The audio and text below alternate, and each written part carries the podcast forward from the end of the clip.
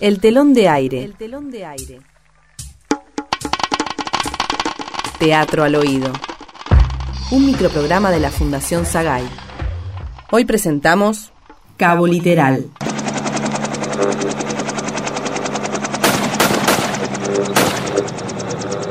Antonio Monaco Pérez.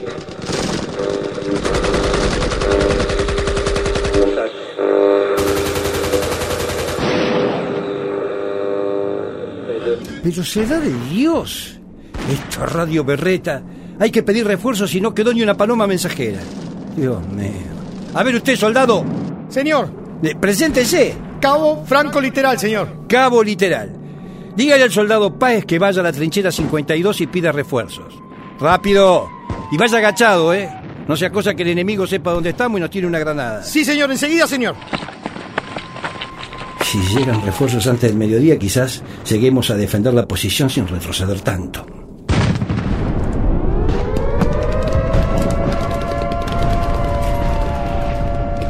Mi general, ¿Qué pasa, cabo? el cabo Páez no responde, mi general. ¿Cómo que no responde? ¿Qué carajo está haciendo? Está durmiendo la siesta, señor. ¿Cómo?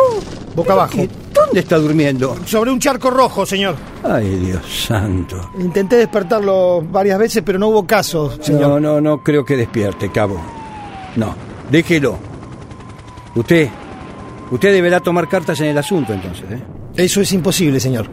¿Por qué? El cabo Páez es el que guardaba las cartas, señor. Y ahora están todas mojadas. No se ve bien de qué palo es cada cual. No, cabo, no, no. No me refiero a eso. Digo que lo que usted ahora tiene que hacer es ocupar el lugar de Páez. Eso es imposible, señor. ¿Cómo? País es muy pesado, señor. No puedo moverlo del charco y, y, francamente no entramos los dos en ese charquito. Eh, cabo, ¿usted me está tomando por pelotudo? No, señor. Jamás, señor. No, no. Entonces déjese de embromar y vaya volando ya a la trinchera 52 a pedir refuerzo. ¡Ahora, ya! ¡Volando! Sí, mi general. Perdón, mi general. ¿Se puede saber qué está haciendo? Trato de ir volando, mi general. ¿Pero usted tarado? ¿O, o qué desayuno? O- por favor, deje de saltar o va a levantar la perdiz con el enemigo. Disculpe, señor. Eso es imposible, señor. ¿Qué es imposible, cabo? Acá lo más parecido que había a una perdiz eran las palomas mensajeras. Y la última que había, directo a la olla. Se cayó en el puchero, señor. ¿Cómo se cayó en el puchero? Sí, sí, sí. Se le escapó de las manos al cabo Páez y fue a parar a la olla. Eh, a ver, si usted quiere puede ir a buscar una perdiz ahora y la dejo abajo de un casco y así no se puede levantar. No, no, no, no, cabo, no, no, basta, basta. Vas a entregar el mensaje ahora. Y que Dios lo acompañe. Pero, eh, mi general, Pero por el amor de Dios, ¿qué le pasa ahora? yo, yo no creo en Dios, señor. Yo soy ateo. No creo que Dios quiera venir conmigo, señor. Mire, cabo, si no se retira ahora mismo, lo mando a la trinchera enemiga de una patada.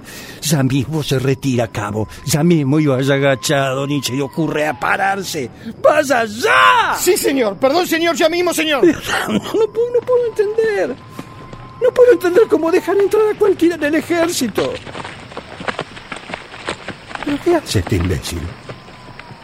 ¿Por qué está volviendo? General, Y ahora, cabo, mire, encontré una paloma. No lo puedo creer.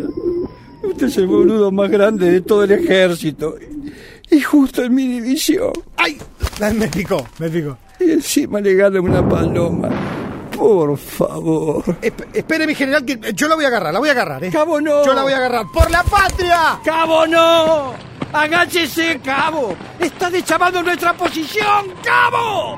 ¡Por la patria! El telón de aire. El telón de aire.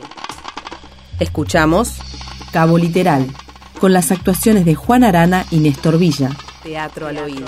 Guión, Ignacio Cerisoli. Dirección de actores, Marcelo Cotton y Lidia Argibay. Asistente de producción, Gabriela Pérez Menéndez. Locución, Guadalupe Cuevas. Operador en estudio, Adolfo Schmidt. Edición, Majo Bustamante. El telón de aire. El telón de aire. Un microprograma de la Fundación Sagay. De los actores para todo el público. Una producción de Narrativa Radial. www.narrativaradial.com